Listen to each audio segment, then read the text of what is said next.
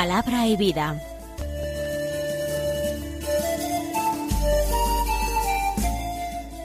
Con el padre Manuel Horta desde Sevilla.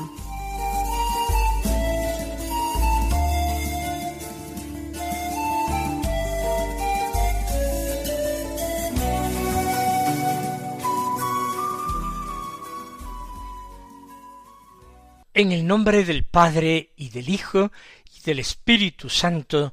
Amén.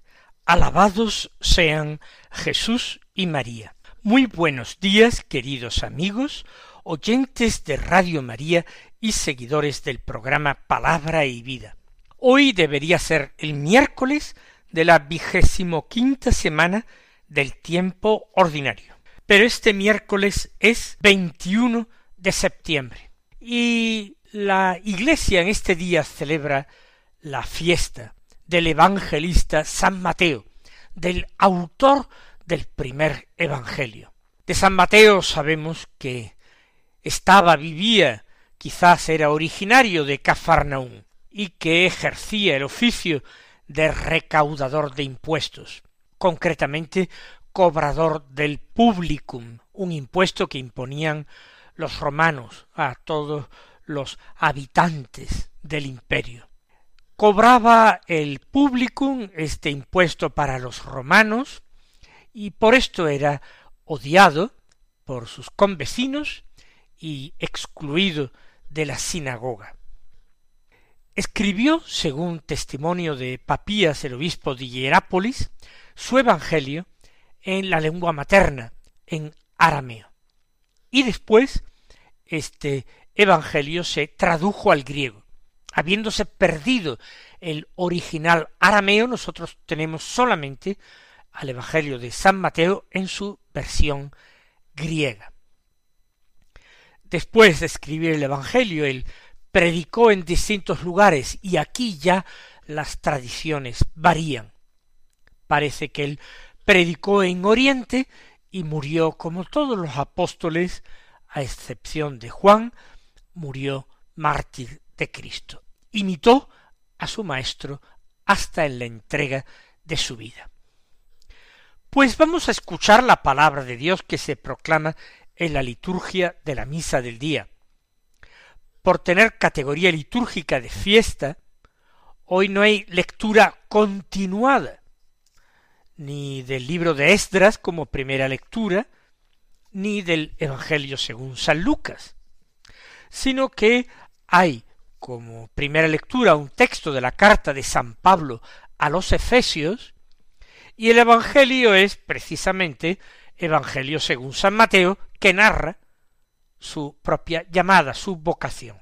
Vamos nosotros a comenzar por este texto nuestra meditación, por el Evangelio. Del capítulo noveno, los versículos nueve al trece, que dicen así. En aquel tiempo, al pasar, vio Jesús a un hombre llamado Mateo, sentado en el mostrador de los impuestos, y le dijo Sígueme. Él se levantó y los siguió.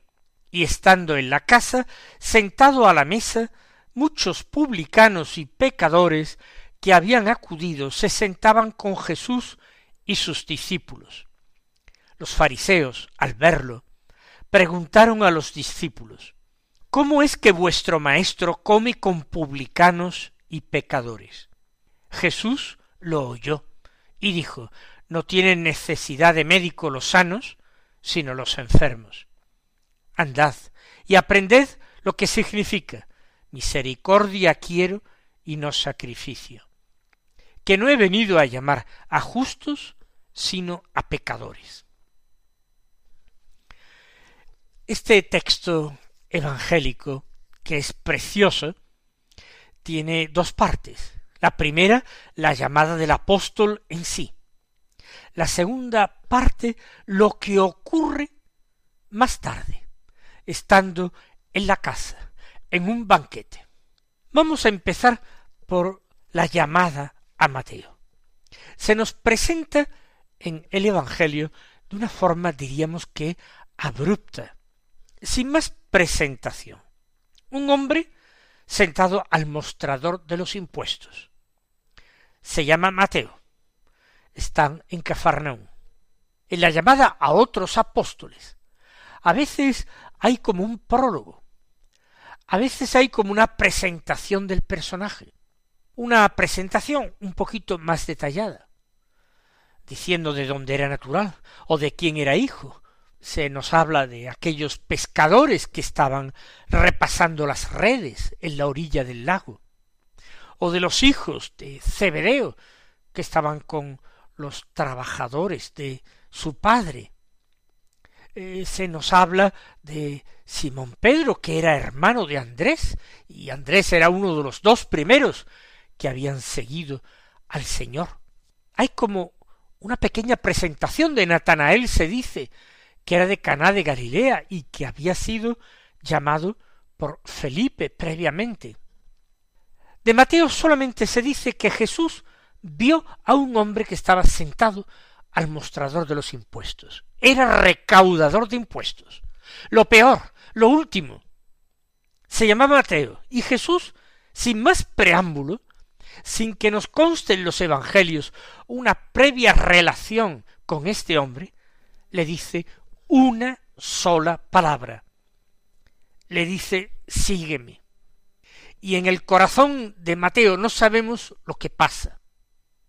Podemos hacer conjeturas, podemos imaginar una historia, podemos pensar que él tenía deseos, sueños de una vida mejor, más religiosa, una vida de pureza y de entrega a Dios, pero se veía miserablemente condenado a esa situación de verdadera excomunión del pueblo de Israel, de apartamiento del culto de la sinagoga por su profesión. Qué difícil le sería salir de ahí. Quizás, digo, echando a volar la imaginación, él se sentía sin fuerzas para cambiar de vida. Había tantos compromisos que lo ataban. Quizás tenía toda su vida social, relacionándose con otros publicanos como él, a los que luego invitará a un banquete de despedida. Quizás personas de su familia le ayudan, colaboran con él en este trabajo deshonroso. Quizás tiene empleados. Qué difícil dejar entonces su trabajo y dejar a estos empleados abandonados a su suerte. Además, ¿cómo arriesgarse a un rechazo que podría ser clamoroso? ¿Acaso él, siendo publicano, podría ser aspirante a formar parte del grupo de los discípulos de Jesús? Él estaba demasiado atado, demasiado apegado, quizás sin fuerza, quizás no se consideraba digno, quizás temía un desaire terrible, insultos, rechazos de otros de los apóstoles del Señor o de otros de sus discípulos. Pero fue todo mucho más sencillo a como él se había imaginado. Y creo que esta puede ser nuestra primera reflexión porque nosotros a veces nos sentimos angustiados, preocupados, sentimos escrúpulos, sentimos disgusto de nuestra vida o de nuestras elecciones o del rumbo que toma nuestra vida, nos censuramos a nosotros mismos con acritud, nos gustaría estar en otra situación, y esto a nivel familiar, a nivel social, a nivel profesional. Puede ser que hayan sido malas decisiones que hayamos tomado, puede ser que las decisiones las hayan tomado otros por nosotros, y a nosotros nos sea muy difícil cambiarlas. Quizás sean problemas personales, quizás sean miedos o esperanzas fallidas, quizás sean remordimientos del pasado. Pueden ser tantas cosas. Y a veces uno se tortura interiormente, querría cambiar, querría dar un nuevo rumbo a su vida, querría no preocuparse, querría liberarse del pasado, querría liberarse del presente, querría soñar un futuro distinto, y no puede, o cree que no puede. Y en el fondo es algo tan sencillo.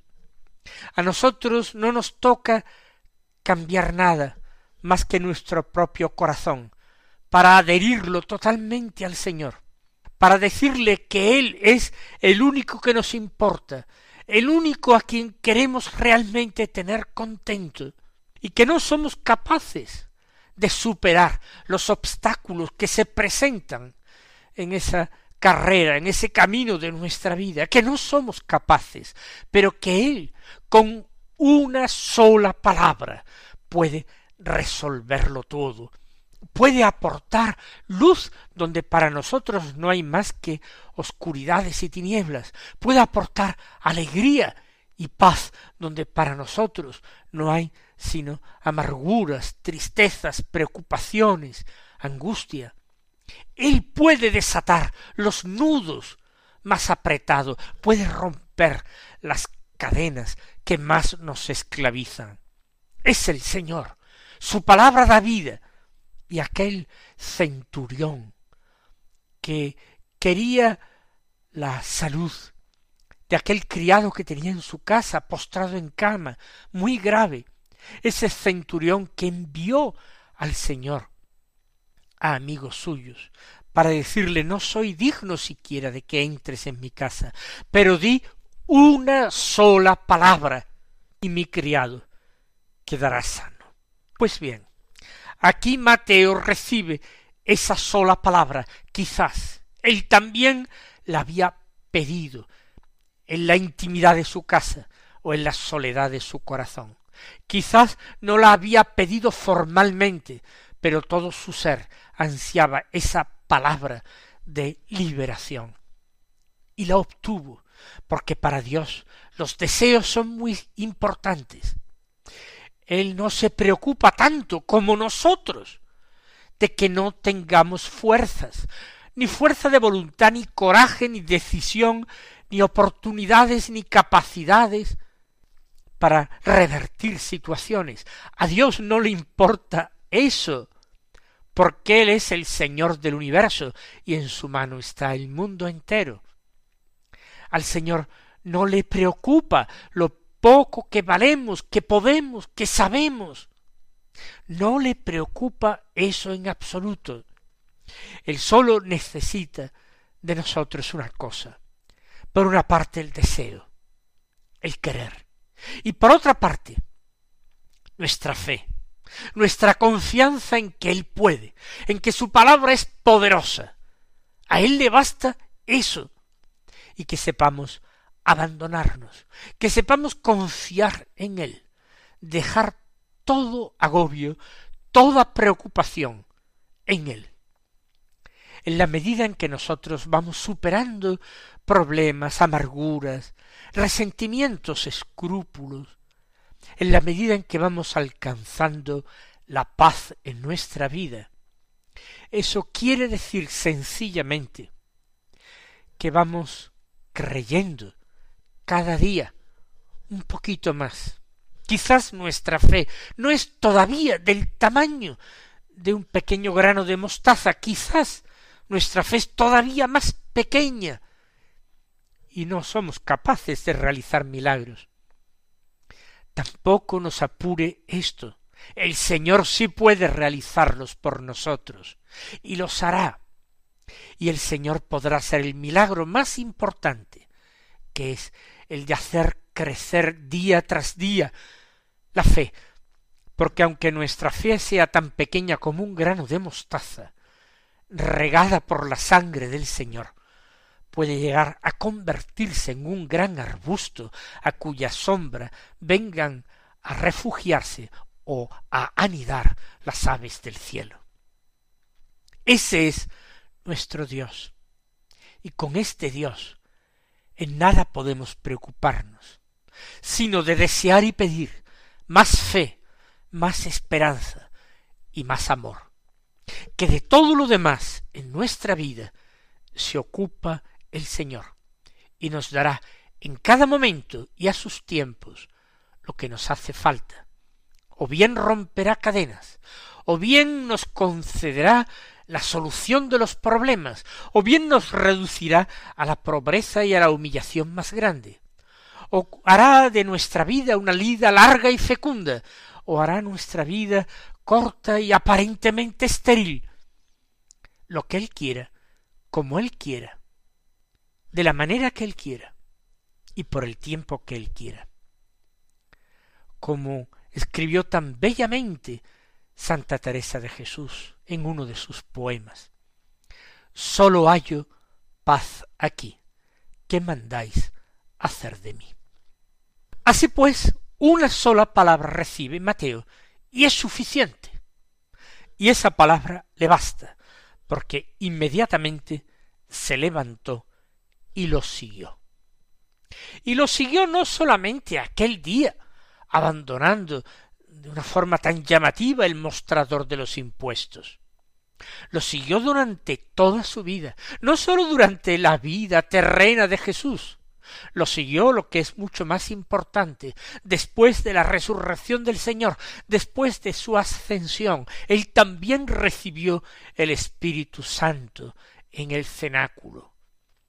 Qué bien hizo en cambiar el mostrador de los impuestos por la cercanía y el seguimiento del Señor y por el Espíritu Santo en plenitud en Pentecostés y luego se le concedió un don grandísimo que no se le concedió a ningún otro apóstol más que al discípulo amado, a Juan que estuvo al pie de la cruz.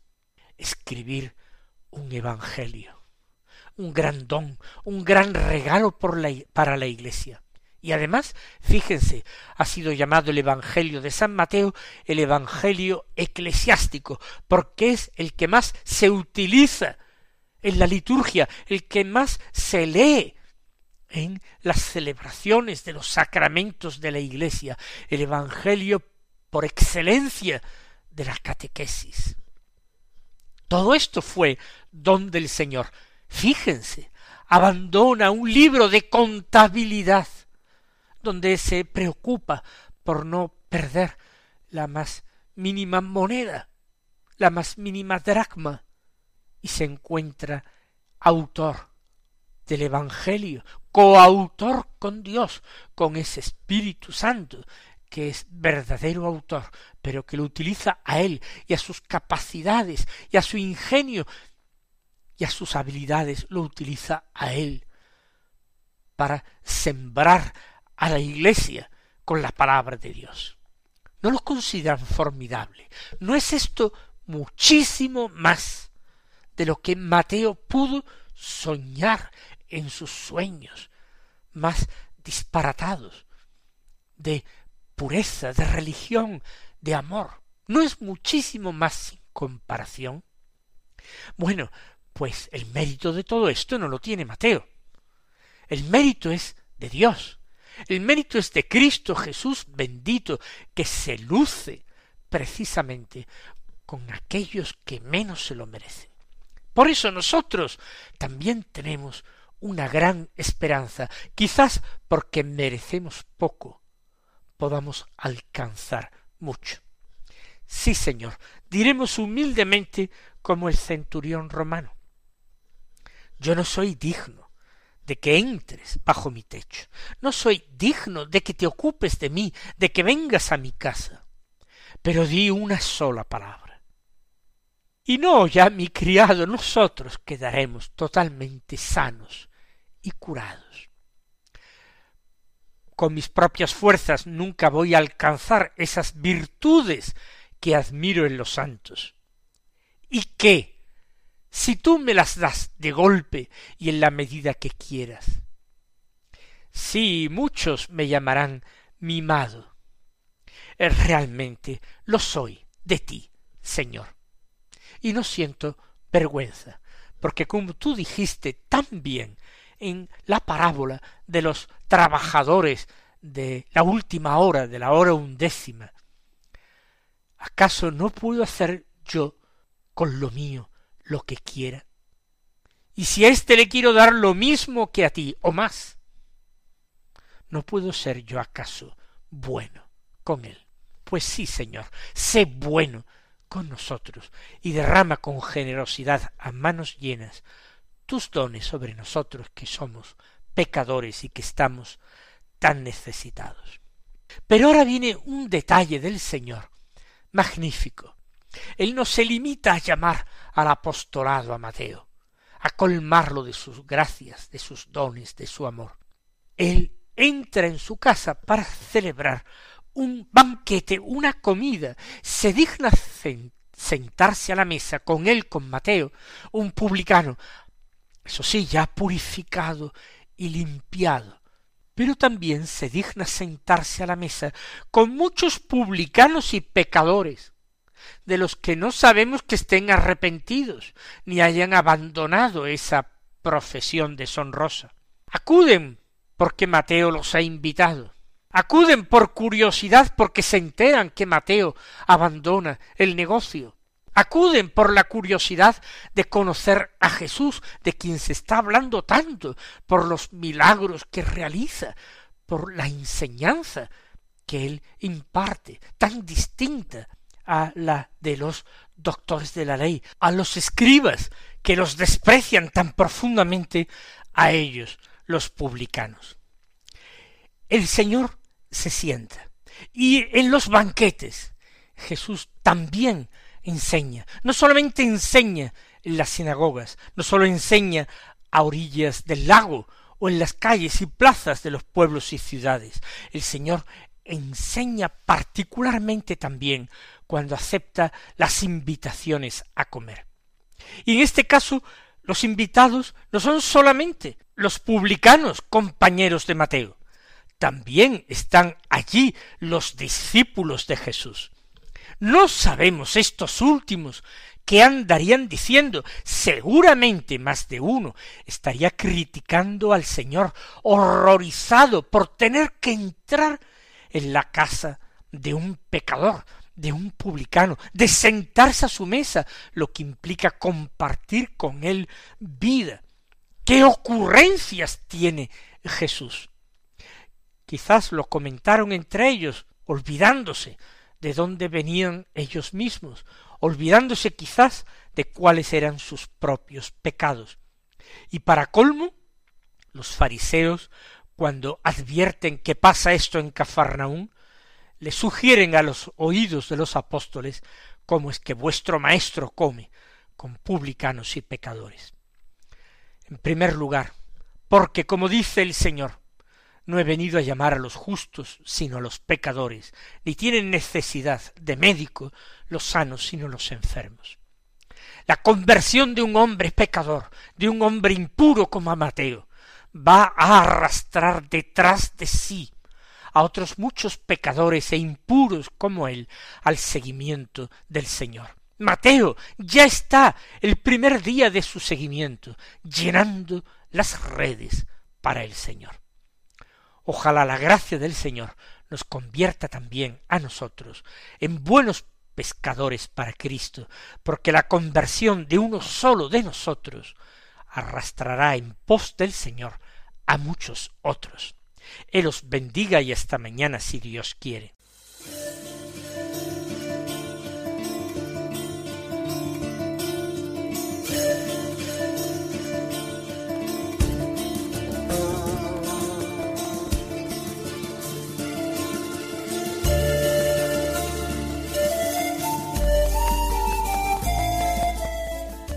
Concluye Palabra y Vida, un programa dirigido desde Sevilla por el Padre Manuel Horta.